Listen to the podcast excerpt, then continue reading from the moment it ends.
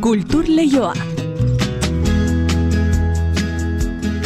Eneriz gorrotxategi arratsaldeon. Arratsaldeon inigo. Gaurkoa Black Friday, biharkoa Fair Saturday, ingeles ezizketan ez dugu jarraituko bada espada, baina e, biharkoaren atarian gaur bada ekitaldi interesgarrerik ezta? Bai, kulturaren, elkartasunaren eta empatiaren baloreak zabaltzeko 2018az geroztik egiten den Fair Saturday bihar izango da, zenion gixan, eta horren atariko gaur Bilbao arenan inaugurazio ekitaldi jendetsua ingo dute. Abes batzetako 2000 lagun inguru batuko dira holtzan, Bilboko udalbanda, balet eta dantza eskola ere izango dira bertan, Maren, Gatibu, Kalakan edo eta Deabru Beltzak antzerki taldekoak gonbidatu berezi gisa, eta Fer Saturdei dela eta ba, Bilbon eta Bizkaiko beste udalerrietan ere, disiplina anitzeko eun ekimen baino gehiago ere egingo dituzte. Babes batzak aipatu ditugu eta araban bi arrasiko dira aramaion araban zehar izeneko kontzertu zikloarekin. Arabako abes batzen federazioak foru aldundiarekin batera berriz ekin dio herrizerriko jardunari. Asteko lau kontzertu izango dira, lehena bihar aramaion. Orotara, amasei abes batzek parte hartuko dute ziklo osoan.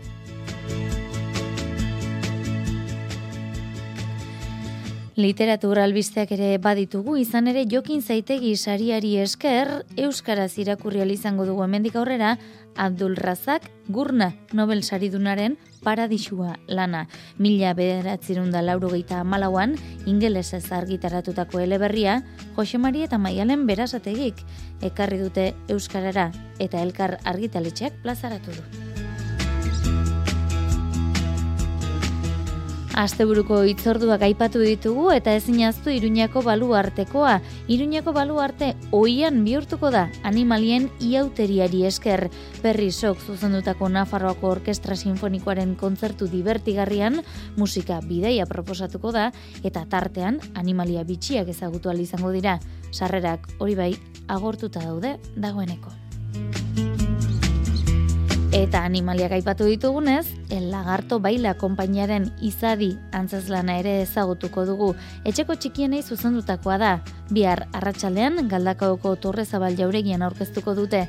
Gurean espero dugu, antzazlan honen zuzendaria leire, amon arriz minutu batzuk barru. Arratxaldeko ordubiak eta hogeita amasei minutu ditugunez, ostiraleko kulturleioa zabaltzeragoaz, aurrez, ongi etorri da izula entzule. Kultur leioa zabaltzeragoaz, Euskadi irratian.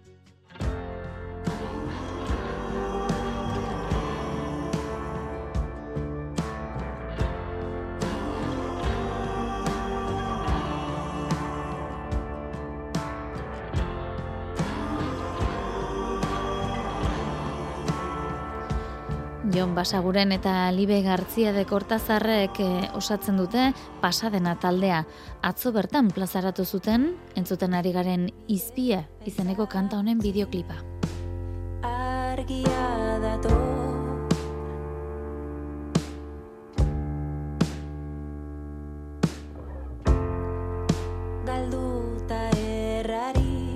Jon eta Liberen izena gaipatu ditugu, baina Dani Arrizabalaga, Danilo Foronda, Ander Sevilla, Itor García de Bikuña, eta Joseba Baleztenaren laguntza ere izan dute.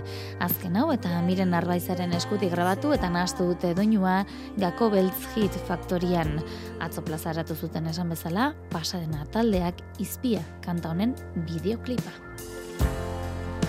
Negarri bai hori, itxasora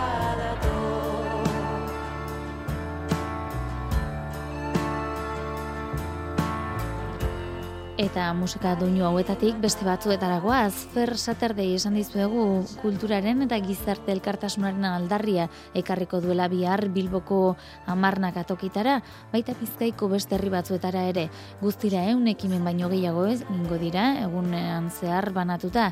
Eta aurrera pengisa, gaur gauean kontzertu erraldoia izango da Bilbaoarenan milaka kantari eskenatokian bilduz. Iker zabalak ditu xetasunak.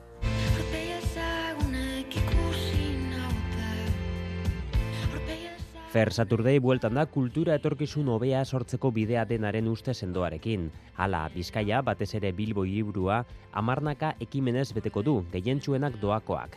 Lehen eto nola, Bilbao arena miribilako hasiera kontzertua izango da, zenbait koral kantari bilduko dituena, 2000 inguru, heldu eta gazte koraletatik iritsitakoak. Bilboko udalbanda ere egongo da, eta balet eta tantza eskoletako kideak, eta konbidatu bereziak ere izango ditugu. Indio jarraina, banaiz ni kantuan Maren Kalakan Gatibu Leiregoti Deabru Beltzak Afrika Bibank eta Miren de Miguel egongo dira azaroko azken larun bataren Fer Saturdaiaren aurrerapen izango den galan. I'm devastated, I'm isolated.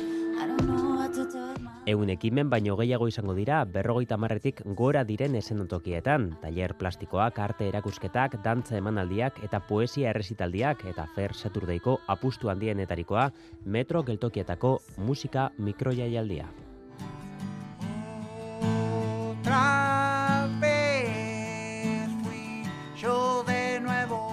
Musikan hasten ari diren hogeita lau artista dira, egun guztian zehar eta doain, naiz eta bizun bitartezko diru doaitzak eskatzen diren zehar erakundearentzat.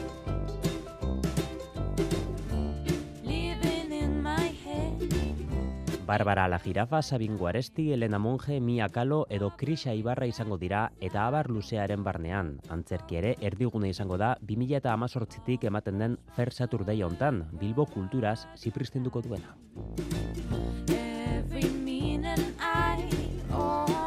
Musikarekin bai, baina beste disiplina batetara goaz orain, bi da eta aramaion, araban zehar kontzertu zikloa.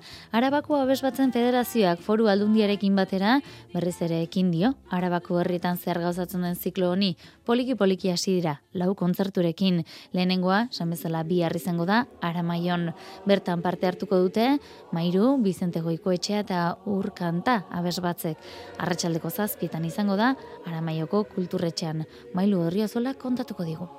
Araban zehar izeneko zikloan guztira amasei abesbatzek hartuko dute parte Aramaion ez ezik, kuartangon, agurainen eta kanpezun izango diren kontzertuetan. Arabako abesbatzen federazioa lanean ari da pixkanaka abesbatzen jarduna errekuperatu alizateko. Abesbatza horietako bat da Aramaioko Bizente Goikoetxea. Berriz ere ekingo dio oraingo honetan jende aurrean kontzertuak emateari.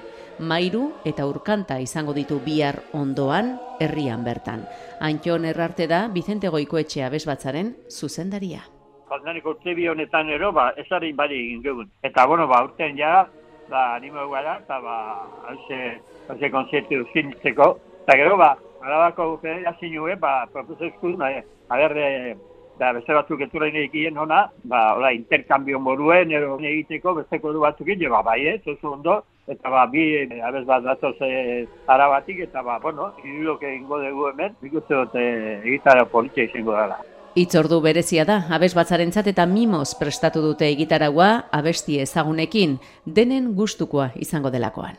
Hasiko are zaitu denak eh, canción del viejo poeta, udazkenerako zer bat eh, kantu ba, polit bat da, por bat nostalgikuet, gero Zamba, Argentina bat, oso ezagune be bai, eh, Jorge Kafrunek eh, atara euen, eta bueno, gero ba, euskerazko, da, kantuz, eh, kantu sortu naiz eta hain ezagune lesbordezena, eta baike oi ama euskal herri, e, lertxundirena, ero zera be bai, e, goizian argi aztian, e, ze kantu abesti poli bat, Santa Ceciliari eskainita Antjonek bera konposatutako abestia kantatuko du abesbatzak bere saioari amaiera emateko. Mairuk eta urkantak ere egitarau bereziak prestatu dituzte emanaldi honetarako eta hirurak elkarrekin Sabin Salaberriren zuzendaritzapean Hoi betelen kantatuko dute kontzertuari amaiera emateko. Aramaion izango da, kulturetxean, arratsaldeko zazpietatik aurrera. Eta bihar iruñeko baluarte benetako oian bihurtuko da. Animalien iauteriari esker berrizok zuzenduko duen kontzertu divertigarri honetan, Camille Sansens musikagile frantziarraren inspirazio iturri izan ziren animaliak ezagutuko ditugu. Bideia musikala izango da, sorpresaz betetako emanaldia, baina sarrerak agertu dira dagoeneko, ez da itziar lombreras. Beltxarga, kanguruak, elefante, asto eta olioak denak izango dira baluarten animalien iauterian parte hartzeko. Amalau mugimendutako suita da animalien iauteria, Kamil Sensens musikagile paristarrak mila zortzirun dalaro zeian sortutakoa. Orain, iruñera iritsiko da, Perriso Nafarroko Orkestra Sinfonikoko zuzendari titularraren eskutik. Ana Hernandez Sánchez izango da emanaliko narratzailea. Bada, animalien bildumatxo bat, eta musikarekin kontatzen dugu ba, animal bakoitzaren historia, nola mugitzen den, nolakoa den animali bakoitzak.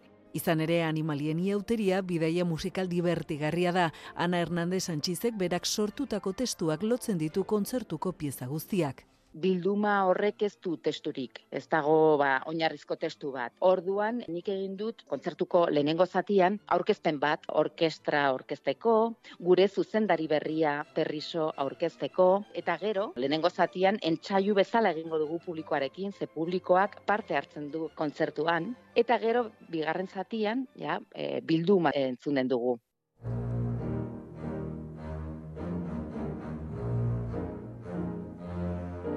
Emanaldiak irauten duen ordu luzean, elefanteak bezalako animalia handiak ezagutuko ditugu, baita txikiak ere, arrainak edo iloak bezalakoak, musikaren bidez, denak ibiliko baitira baluarteko eszenatokian hueltaka.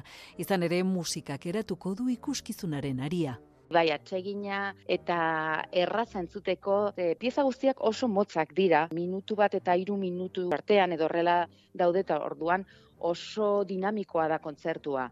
Gainera, adibidez, ba, hori, musika bakoitza oso desberdina da, instrumentazioa edo bakarlariak e, desberdinak dira, eta orkestrako musika tresnekin batera bi piano daude, eta hori ba oso koloretsua da, ez? Bidaia musikal honetan gainera sortzailearen txantxa eta keinu ugari daude, sensensek bere lankide musikagileen obrak erabili baitzituen animalien iauteria osatzeko berak egiten du txantxa edo edo gino batzuek beste musikagile batzuekin. Eta orduan beste musikak erabiltzen ditu. Adibidez tortugek ba dantzatzen dute kankana. E, Offenbachek egindako kankan. Orduan imagina ezazu ba nolakoa den dantza hori ez da dantza azkarra tortugek egiten dutelako. Orduan bueno txantxa asko daude eta oso oso musika polita da eta divertigarria gainera Animalien iauteria, Baluarte Fundazioaren hezkuntza eta gizarte programaren barruan antolatzen dituzten Nafarroako Orkestra Sinfonikoaren familia kontzertuetako bat da.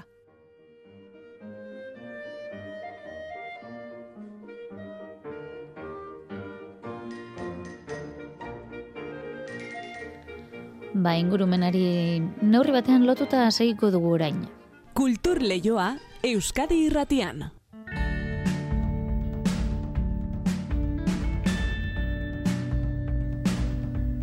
Bihar arratsaldean galdakoko torrezabal jauregian ikusi izango den emankizun berri bat ezagutu behar dugu. El lagarto bai la konpainiaren izadilana azari gara. Eta gurekin dugu telefonoz bestalde, leire amonarri, zantzazlan honetako zuzendaria, leire arratsaldean. Arratxaldeon. Tira zuzendaria esan dugu, baina okorrez pagaude antzazlan honetan ardura gehiagore izan dituzu. Interpretatzen, mm. jantzia zer zeu arduratu zara, ezta? Bai, bai, orain arte ere interprete izan naiz, orain, bueno, Alicia Spintzerrek egiten du nire nire nire papera, baina bueno, ba, bai zuzendari, bai e, dramaturgiaren arduradun izan naiz, e, esenografian ere e, hainbat elementu daude krotxe teknika erabiliaz e, sortuak eta horrenik ere lan asko egin dut, e, Ana del Urrorekin batera eta eta guztiaren diseinuan e, egon naiz lanean, egon nintzen lanean. Nola definituko zenuke izadian lana? Nola definituko nuken e, izadiantzez lana? Bueno, e, bueno, ba, izadiantzez lanak e, nola baita esango nuke dela e, jaiku e, poesian dago inspiratua, poemario batean, eta badu, ba, agian esango nuke dela e, irudi poetikoz beteriko paisaia, mugimenduzko paisaia bat, ez? Eta mm, lehen aurtzarora zuzendutako dantza da, alegia aurrei zuzendutako ikuskizuna da. E, zer bai. kontatzen du edo zer transmititu nahi du? Bueno, bereziki zero hiru urte bitarteko umeetan pentsatua dago. e, horrek ez du esan nahi, hauentzat bakarrik e, bideratua dagoela, baizik eta, bueno, helduek ere askotan esan digute jo, ze, ze interesgarria den guri ere, gure zentzumenen, e, or, o, be, beraien zentzumenetan balioan jartzen duela, ez? Osea, helduei ere gogorazten diela ze garrantzitsua diren zentzumenak eta adi egotearen e, ba, onurak, ezta? Eta, eta bueno, hori hori esango nuke, ez dakit galdu nahi zen pixka bat e, galderarekin. Lasai, horren txikiak izaki publikoan begira dudenak, e, testuari baino bestelako elementu batzuei ere erreparatu beharko zaie, ezta? Eta horrek ere maldintzatuko zuen zuen lan moldea. E, ba guztia, bai e, proposamenaren plastikotasuna, e, instrumentuen, bueno, ze instrumentu, musika instrumentu erabiltzen ditugun, pues, e, kontrasteak, e, norkera ematen dituen kontrasteak, e, ni koreografo baino, e, bueno, pedagogo sentitzen naiz, ni pedagogian egin dut asko lan, eta erabaki koreografiko edo komposizioaren erabaki asko pedagogiaren aldetik hartzen ditut, ez? E, behar dituzte umeek, eta horrelako txikiak bereziki, e, ba adi egoteko, ez? E, interesa e, ukitzeko gertatzen ari der horretan. Erritmoa oso garrantzitsua da, ze erritmo behar duen e, ume txiki batek, ez? E, a- a- ba, normalean, e, helduak ohituta garena, baino askoz ere erritmo motelagoa behar dute. Beraz, bueno, ba, badu e, ikuskizunak badu e, behar hoietan e, foko bat eta errespetatzen du umearen ume txikien behar horiek, ez da? Mhm. Tira, eurei zuzenduta, euren premiak e, ba, begiradan hartuta, e, izadi esan dugu, baina idazterakoan aurreneko i hori larria da baita, Mhm. ah, ere, horrek esan nahi bereziren bat baute du. Bai, e, bueno, lehenik, iz, iz e, aurreizki horrek em, badu em, erlazioa bizitzarekin, ez? Izakiekin, izadiarekin, bizitzarekin, eta adi a hori e, nagusian jartzeak, e, bueno, ba, saiatu nintzen ere, arreta ematea hori, bai, em, txikiak garenean eta jaio berrietan bereziki nola e, zentzumenak dauden lehenengo atal horretan, ez? Adi egote horren e, islada edo reflejoa da. Mhm. Tira, bihar arratsaldean duzu estreinaldia, ez dakit zer sentsazio duzuen, e, aurrez e, no, noizbait egin ote duzuen e, lehen saiakerarik, zerorik, estreinaldia baino lehen? E, hau ez da estrenaldia, eh? Hau estrenatu zen e, e, otxaila, 2008 bateko otxailean. Mm. Hora, ja estrenaturiko pieza bat da, eta, bueno, bere momentuan babai e, duda asko nituen funtzionatuko zuen edo ez. Eta, bueno, izugarria izan zen, nola funtzionatu zuen txiki-txikienekin, eh? Sei, sei hilabeteko umetxoak, ba, nola dauden adi eta hortik goraka, ba, helduak arte. Beraz, gaur egun, ba, konfidantza izugarria e, daukat piezan, zeren, bueno, beti funtzionatu du eta espazio oso ezberdinetan, ez? Bai espazio txikietan, gertutasuna ba, e, favore dugun espazioetan, eta baita ere espazio handietan non e, ba, urrutira iristeak, ba, igual e, bere dudak sortzu zituen bere momentuan, eta, eta bueno, izugarri funtzionatzen duela ikusi dugu, eta eta primeran joango da. Elenko berriarekin, e, baino, baino primeran joango da. Mhm. Beraz, e, txikiena izuzenduta, baina erakargarri guraso eta ingurukoentzat ere. 2013an ekin zenioten el Lagarto Baila konpainiari, e, Mhm. esparru hori aztertzeko premia ikusita, ez da? Txeko txikiena izuzendutako espazio hori.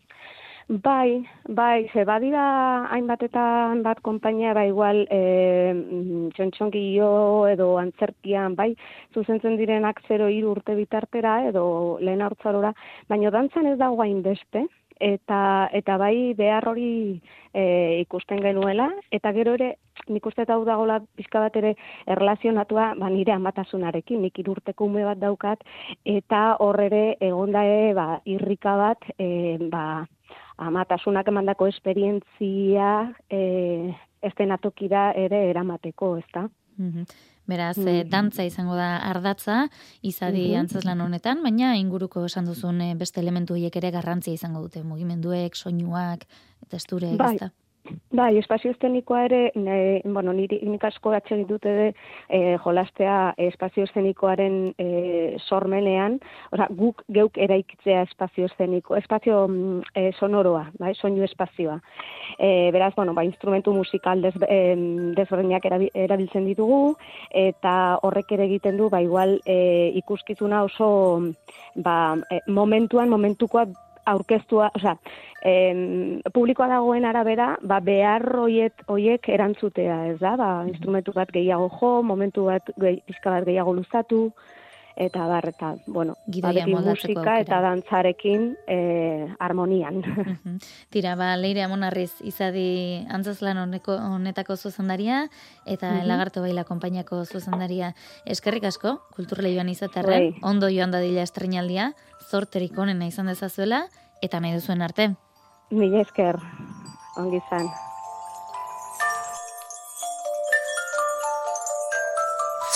Eta literatur kontuei heldu behar diegu, jokin zaitegi sariari esker, Euskaraz izango baitugu irakurgai Abdul Razak Gurna, Nobel saridunaren paradisua. Mila bederatzen da laurogeita amalauan ingelesez argitaratutako novela hau, Jose Mari Berasategik eta Maialen Berasategik ekarri dute Euskarara, eta elkarra argitaletxeak plazaratu du haino agirre. Abdul Razak Gurna, mila bederatzion da berrogeita zortzian jaio zen Zanzibarren egungo Tanzanian, jatorri arabiarreko familia batean. Bere etxean, Swahilia eta arabiera hitz egiten zituzten eta musulmanak ziren. Mila bederatzeun da irurogeita iruko matxinadaren ondotik, Tanzaniako Errepublikan jaiotzean, arabiar jatorriko beste hainbatek bezala, ies egin zuen jaioterritik eta ingalaterran egin zituen goi mailako ikasketak.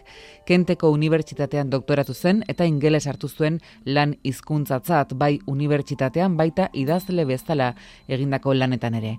Jose Mari Berasategi.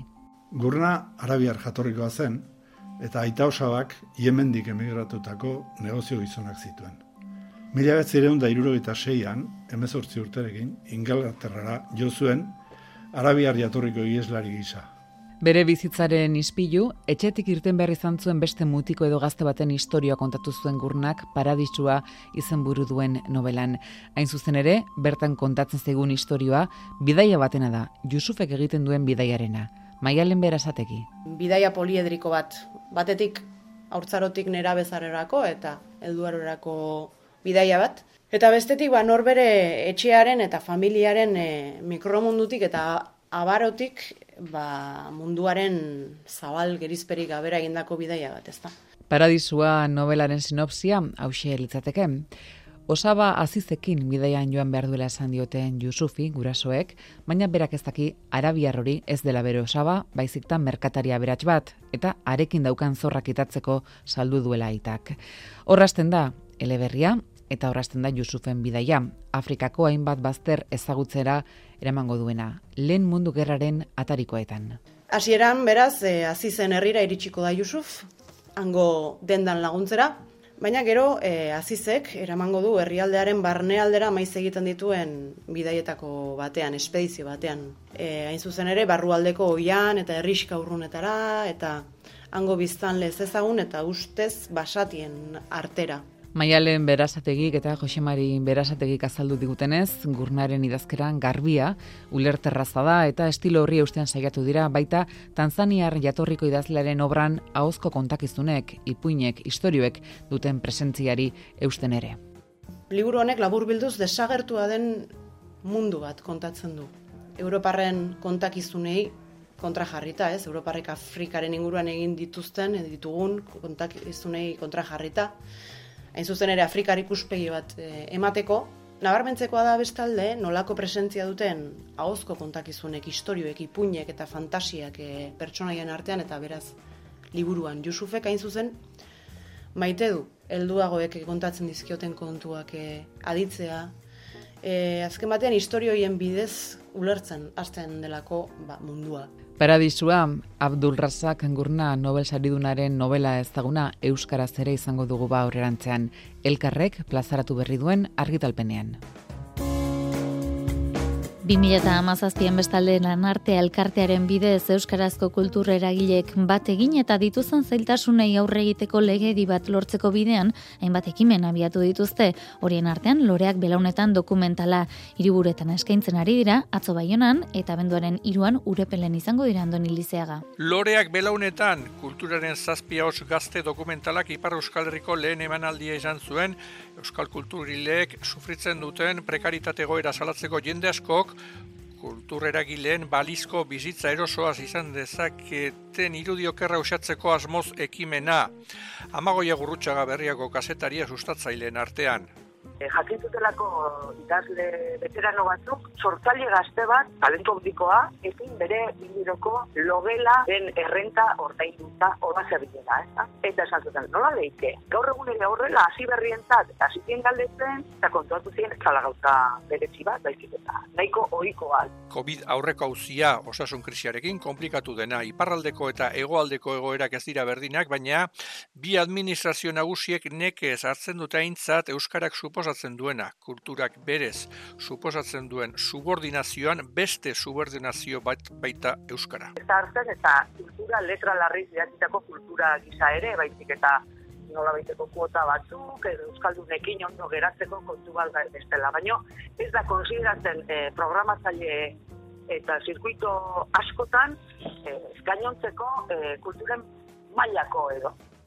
bi aldetako errealitatea kontutan hartuta sektorea babeste aldera lege bat dute xede. Euskarazko sortzaile eta interneten e, errealidada, errealidadea hobetzeko legeri bat. Legeri bat egokitua beraien errealidadera. Berainekin hitz da.